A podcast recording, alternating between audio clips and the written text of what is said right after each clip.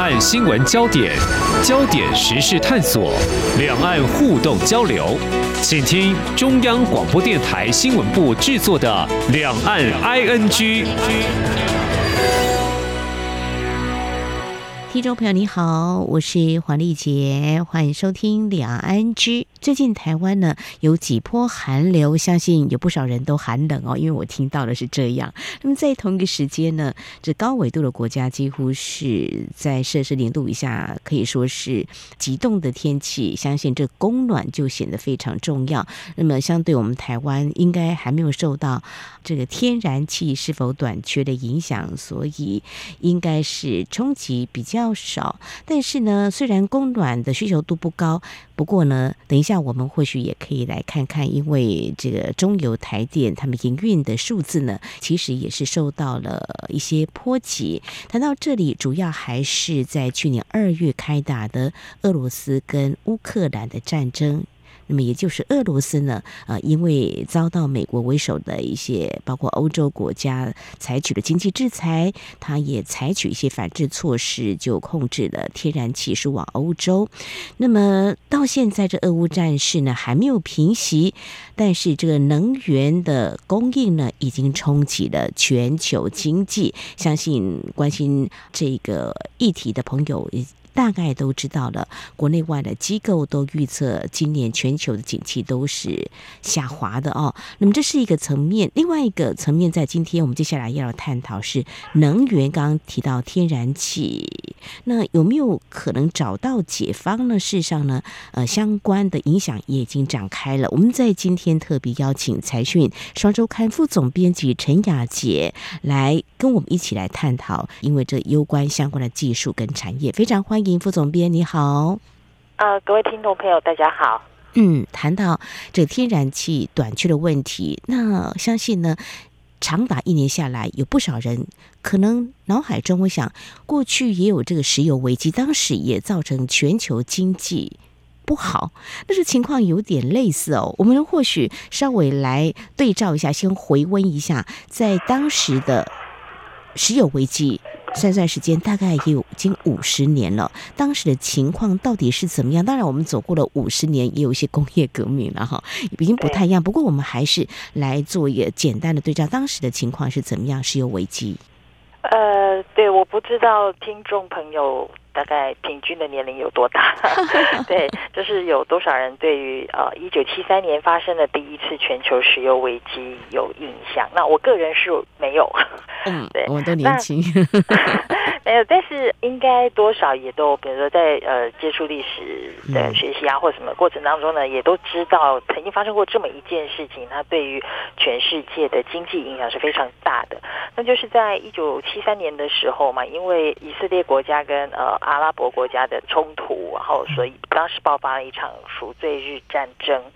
造成了石油危机。其实说起来，我们知道以阿两边呢，他们长期以来都有宗教和种族的冲突，这个说起来是导火线。但是为什么会变成引爆，把全世界的经济都拖下水哦？主要就是因为石油输出国家组织，也就是所谓的 OPEC，他们当时为了要报复欧美，他们是支持呃以色列阵营的，所以就宣布石油禁运。他们先通过减产的方式，然后再呃慢慢的经营，结果把油价从当时在战前啊每桶不到三美元，然后涨到十二美元，那这个幅度是非常惊人的，算起来就是超过三倍嘛。嗯，那就造成了全球的整个通货膨胀，嗯，整个拖累了。全球的呃 GDP 的情况，我记得当时呃我们在呃查这个相关的历史资料的时候，美国因为这样当年的 GDP 就掉了百分之七，哇，然后英国、日本大概也都有三到五的幅度，嗯，那这个在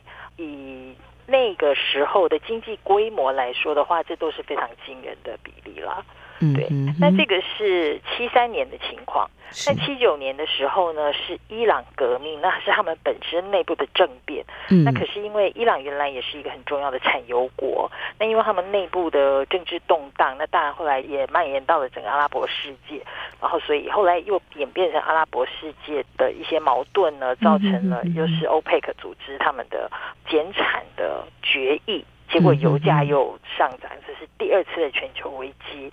那这一次。呃，就也很明显，就是说，呃，全球的经济又被拖垮了。嗯、对。那再来第三次就是九零年的伊拉克入侵科威特，那这大概是二十世纪的时候最重要的三次能源危机。那主要的引爆点都是在中东地区的战事造成的石油供应短缺。嗯嗯，呃，谢谢副总编帮我们翻开历史这一页，过去这五十年来的这个石油危机有几次哦？那全球经济都因此被拖垮，我就想说，人类为什么不会汲取教训呢？啊，如果能这样多好呢？哈，呃，就是迈向一个比较美好的这个年代哦，大家致力经济的发展，因为有很多的问题都已经困扰着人类，比如说刚才我们提到，呃怎么天气会变得这么冷呢？相信相关的这学者专家都在研究这个呃全球暖化的问题哈。那这个问题又该怎么解决？变得更错综复杂，这些都是因为战事而起的哦。那我们现在谈到是这个天然气嘛哦。那刚才我有提到，包括我们的中油、台电他们的营运数字，也可以看到，我们也会受到波及，因为台湾毕竟我们也不。是产油大国，这个整个价格能源都已经波动了哦。那我们现在要谈的所谓的新能源，在这一期你们特别深入来报道，跟我们刚刚提到的石油危机是有一些差异的哦。那新能源的话，大致上我们要怎么样来理解什么叫做新能源呢？大致上是以天然气或相关的技术开发为主，是我们所要关注的面向，是吗？呃，应该是这么说，嗯、因为呃，过去化石燃料就是以煤啊、石油为主要的、嗯、呃能源供应哦，已经是长期以来全球经济发展的基础，非常长的一段时间。那当然，这样就是像我们先前所讲的，它就造成了所谓的油源国家，就是像那个石油输出国家组织的这些成员，他们的大笔的财富。那可是呢，呃，但因为这些国家他们本身内部的矛盾，所以呃，石油输出国家组织他们本身也权力已经在大概第二次、第三次的石油危机之后呢，渐渐影响力已经开始在减弱。那这件事情造成就是说，联合国得以在一九九二年通过了当时很重要的一个。公约就是联合国气候变化纲要公约，嗯，那当时就决定，就是说，因为已经开始出现了所谓的温室气体效应，然后气候变迁的问题，嗯，所以联合国就开始呃，觉得我们要朝向以投入再生能源，然后减低二氧化碳排放这样的方向去努力。那呃，这个算是整个我们所谓新能源投入一个开始了哈，一个起源。可是这个当中呢，其实很重要的一件事情就是，天然气它也是化石燃料，嗯，只是差别在于它的排碳量比起石油跟煤低很多，但是它的开采成本还有运输成本都是比较贵的，热值也没有像刚才我们前述的石油和煤那么高，嗯，所以就是说你必须要。口袋够深的国家，你才比较可能说会大量的采用天然气，哦、或者你是非常有使命感的，觉得说就是要朝向那个干净能源的方向的国家呢，比较可能会这么大量的采用。刚才我们说的这个联合国气候变迁纲要公约，呃，也就是我们所谓的 COP 的这样的一个。会议约定哦，那缔约国的会议呢，后来每年的召开定期的检讨，就是大家减碳的趋势。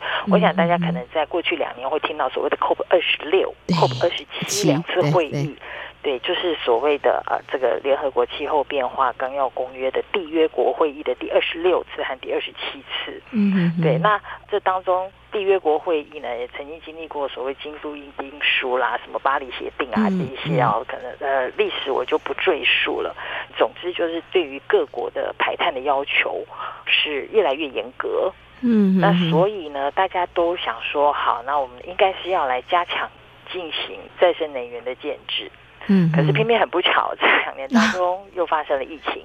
哦，没错。对，然后所以呢，所有的建制的工程供应链都因为这样受到了阻挠，嗯嗯嗯、那进度就比预期的落后了。是，那大家只好用一个替代方案，就是、嗯、那我们就先用比较干净的化石燃料吧。所以大量的采用天然气，天然气。这是为什么这次呃俄乌战争，俄国对欧洲的天然气一停工，结果造成欧陆各国嗯。的呃经济大乱的一个很重要的原因。是，所以在今年全球的经济的成长预测呢，刚才也跟听众朋友说了啊，整个全球景气呢是衰退的哦。刚才副总编辑有提到，包括在一九九二年通过联合国气候变化纲要公约，那么这样一个进程在过程当中是受阻的。那有提到，其实这个啊温室气体排放量在二零三零年前要减半，并且在二零五零年达到这个净零哦。那在台湾，在今年的一一月十号的时候，有通过气候变迁应应法。好，气候法，那我们也定出二零五零年要达到净零的目标。至于谈到比较洁净的能源，就是天然气，相较这个化石燃料。那我刚才也提到台湾中油啊、呃，这个部分也是慢慢朝这个趋势，逐年提高天然气的营收比重哦。好，那么接下来就要请副总编继续来跟我们谈。既然啊、呃，这样子一个比较洁净，相对这个化石燃料。呃，一个能源，但是技术上，呃，开发，比如说，可能要投资更多的成本跟技术，要口袋够深嘛，哦，那现在是不是走了这几年之后，全球的一个新的赛局已经开打了呢？就是说，呃，开始在卡位所谓的新能源呢，可想而知，在一些比较先进国家，是不是呃，开始它的步伐是迈出的比较早一点呢？对，呃，丽姐你说的没错。那当然回到就是刚才我们讲的，就是这次因为俄乌战争它引发的天然气供应短缺，然后造成全球再一次的能源危机。它其实背后的意涵就是各国它对于要加速减碳，还有提高经济韧性这两件事情的迫切需求。嗯，对。那因为我们知道过去只要一能源危机，就可能让全球经济崩溃嘛，所以他们都希望透过一个方式让。能源跟经济，就是不要因为能源供应链的关系造成经济受到太大的冲击。那这个是再生能源，就是所谓呃新能源当中很重要的一个角色，它所带来的重要的任务。嗯，那所以呃我们可以看到，就是说，其实世界各国，特别是先进国家，都已经有很明确的在呃法案当中，或者是各个的呃政策当中，看到他们要强化再生能源或是新能源的影子。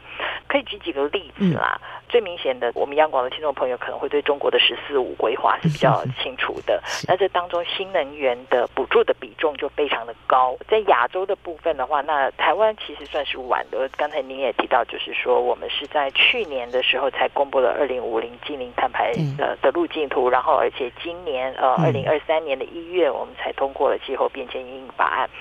后面还有一些相关的比较明确制定的战略啊等等的。把二零五零年的净零目标入法的哈，还有就是预定要投入的呃预算需求等等。嗯，那事实上，美国，我想如果听众朋友还有印象的话，在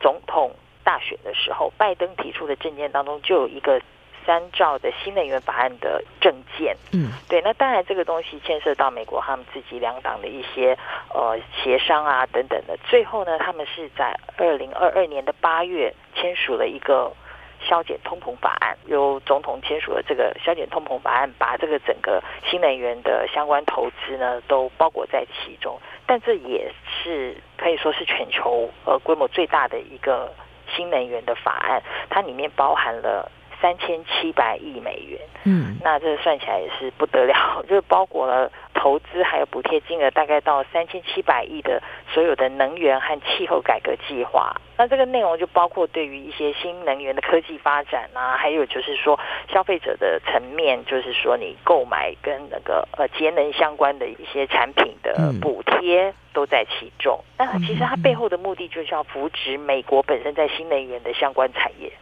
那另外，欧盟的话，它也是很积极，它从二一年就已经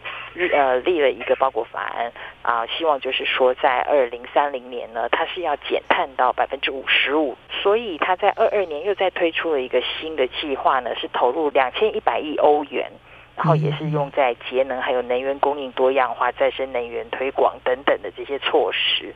那在亚洲的部分，也有日本的绿色成长战略，那这个也是一个长期计划，要渐渐的把他们的呃能源结构转向绿能，转向再生能源。那印度呢，他们呃其实是很 重要的制造大国，还有排碳大国，可是他们现在是透过去呃刺激。电动车产业发展的方式，也是要让他们的生产转向和新能源领域相关。那所以他们有一个生产关联激励计划，然后也是提出很高的产业补贴。所以可以看得到，就是说这些国家都在以国家的力量，是呃，在进行这个所谓的新的科技能源竞争。嗯，这是一个全新的一个趋势哦。那么中国大陆的“十四五”规划的确，他们投资的高达了。五千四百六十亿美元的金额，呃，几乎占全球总投资的一半。这是《贵州刊》所告诉我们这样一个数据。当然，美国投资金额也是相当高。那未来我们可以想见，就是一场科技的竞争，但是会取决哪些关键因素？我想稍后节目后半阶段，我们再请《财讯双周刊》副总编辑陈雅洁继续来告诉我们，您在这一期所探讨的议。题当中所看到的，在技术产业面，他们怎么样来看待这样的趋势发展？今天的新闻就是明天的历史，探索两岸间的焦点时事，尽在《两岸 ING》节目。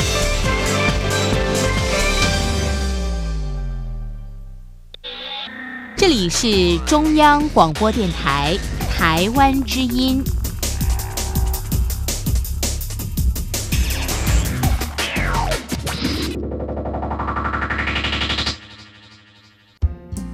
阳光就是阳光，成了我的翅膀。阳光就是阳光，人民自由飞翔。阳光就是阳光，世界在我肩膀。阳光是你，是我生命的翅膀。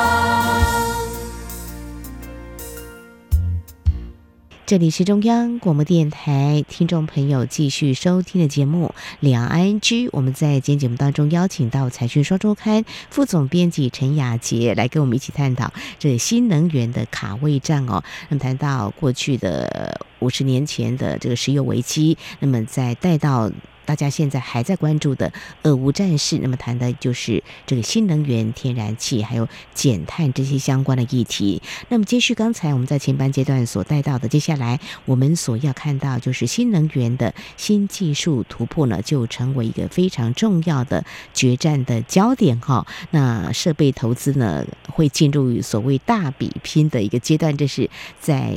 这次你们特别的专题报道当中所探讨的议题。副总编。那这样子来看，这个技术上其实是非常的专业的哈，但是没有技术，大概也谈不到未来的竞争。那简单来看的话，大概有哪些关键技术是呃这些国家投入这么多庞大的资本，他们所要力争未来在下一个赛局的一个经济产业的发展，能够呢先取得点？嗯，是我记得我们之前在谈呃储能的这个题目的时候，丽姐我们也曾经讲到，就是说现在的生活你真的很难没有电。对，那因为这个，大家对于这个电的这件事情的需求实在太大了，那所以才会造成就是说要怎么来发电是很重要的。啊，不管你是要透过什么方式，你是用天然气或者是太阳能，或者是就所谓的再生能源发电，都非常的重要哦。那所以就是怎么样可以把这些不稳定的再生能源转化成电力，这是一个趋势。那我们现在知道比较成熟的技术，包括太阳能，还有就是呃风力发电。那这个也是现在各国最积极推动的。那可是另外一方面，还有很重要的技术，就是怎么样让碳给减少。因为事实上，在不管是或者国际能源总署，或者是呃我们台湾本身二零五零的净零碳排路径里头，化石燃料它都还是占百分之二十的比重。对，所以那就变成说，你一方面你要尽可能的让其他的部门发的电呢都是零碳不产电的，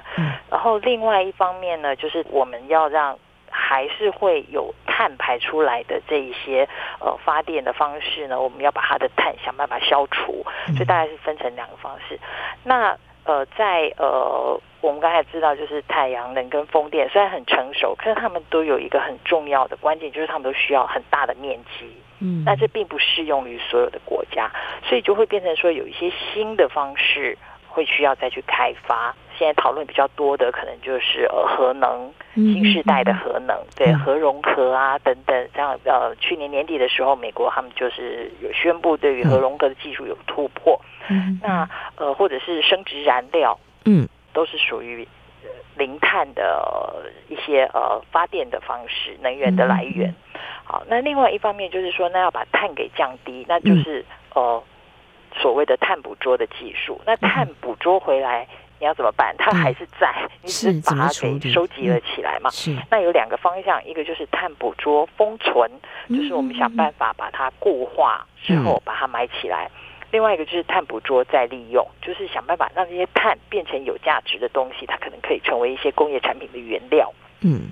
对。那事实上，呃，现在在全球呢，这个所谓的碳捕捉，不管是封存或是利用的技术，都还没有大型商业化的案例。哦目前还没有，有的话也很少，嗯、然后所以它现在全世界啦，几乎都投入相当的精力在这上面，而且呃，如果说你是要封存的话呢，你也要赶快开始找可以封存的场域，嗯嗯，对，所以呢就会有一个要抢地、要抢快这样子的一个在碳捕捉的一个领域的趋势。那刚才在讲到呃。无碳的发电的这件事情上呢，最近可能大家讨论最热的其实是氢能。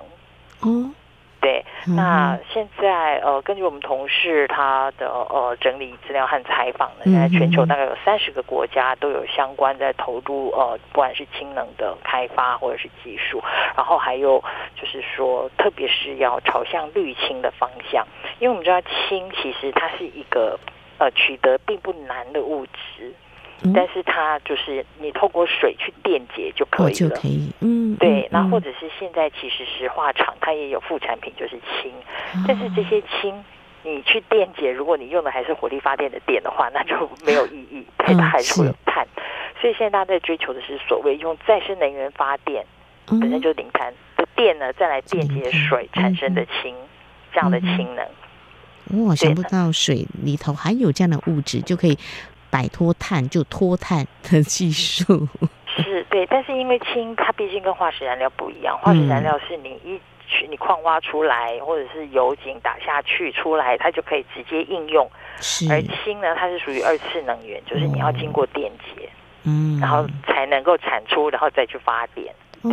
所以它还是就是说有这样的一个门槛，而且还有一个问题就是说，今天我可以产出来氢，但是我要怎么运送它？因为我们知道，像天然气的话，它就一定要在零下一百多度，嗯，要把它冷却到那样的程度，然后才能够呃液化它，然后开始用船来运送，然后在全世界可以销售。嗯，但现在氢呢，它是要达到零下两百五十三度，所以难度是比天然气还要高很多很多很多。所以现在全世界都还没有成熟的，就是把氢给呃液化，然后运送大规模的呃运送。然后再进行全球贸易这样子的程度，哇，对，所以这个也是一个全世界都在追求的技术。啊，三十个国家已经投入这方面的一个研究跟技术的突破了哈。对，那你可以想象到，就是说，第一个能够做到的国家，它一定是它有很丰富的再生能源，没错，对，还有多余的电。就是除了满足它本身的用电的需求之外，它有多余的电再来生产氢。是的。然后第二个就是说，它有很好的运输的能力。嗯。对，比如说它的造船业啊，或者是、哦、呃那个金属产业、金属钢铁产业是要非常成熟，嗯、然后它才能够完成这个设备还有这个运输的过程嘛。是。对，然后。所以这些东西都是全世界现在正在努力的方向。对，那谈到这里，我想在节目最后，我就想问副总编，那谈到这边，我们当然要掌握全球发展的一个趋势嘛，已经有这样一个新的技术在开发或在研究当中。那么在我们台湾，大部分都是需要进口而来的嘛，但是我们有些技术是不是可以搭上这个列车？我们也可以有所贡献，应该这么说啦。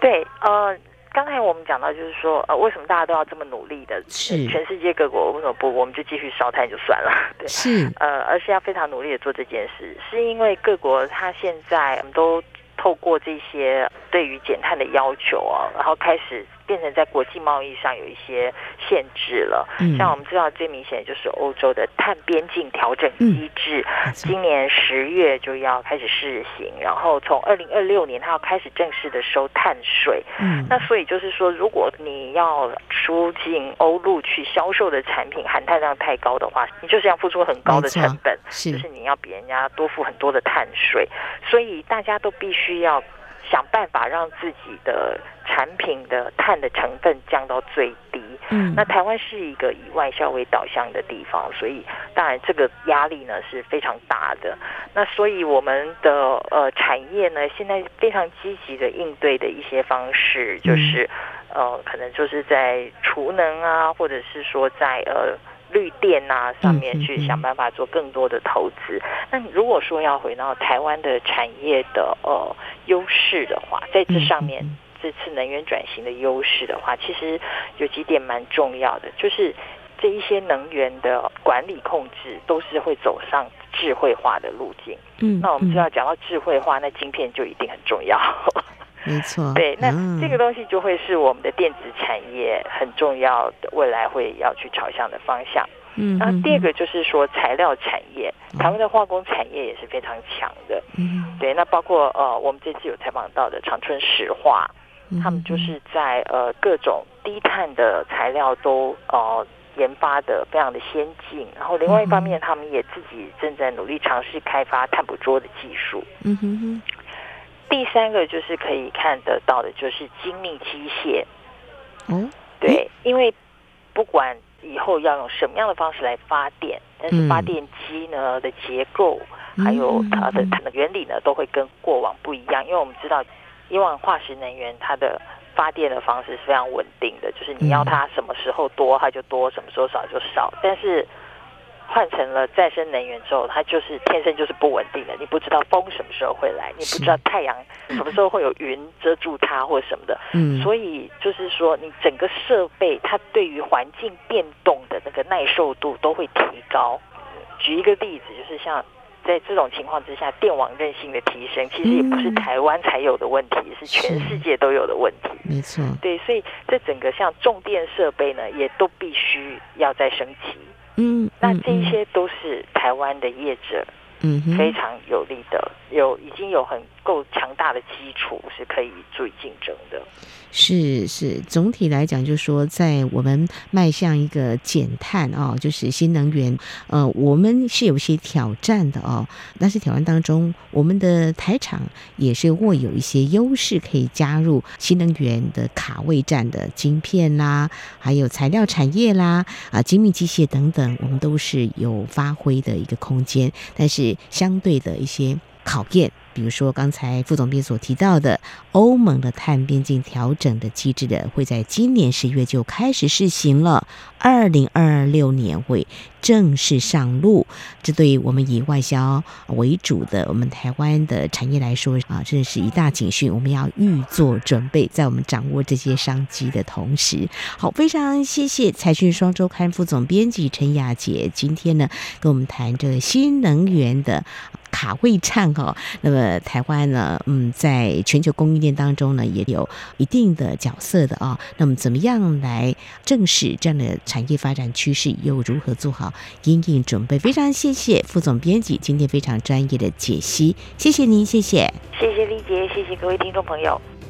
以上就是今天两岸 ING 节目，非常感谢听众朋友您的收听，黄丽杰祝福您，我们下次同时间空中再会。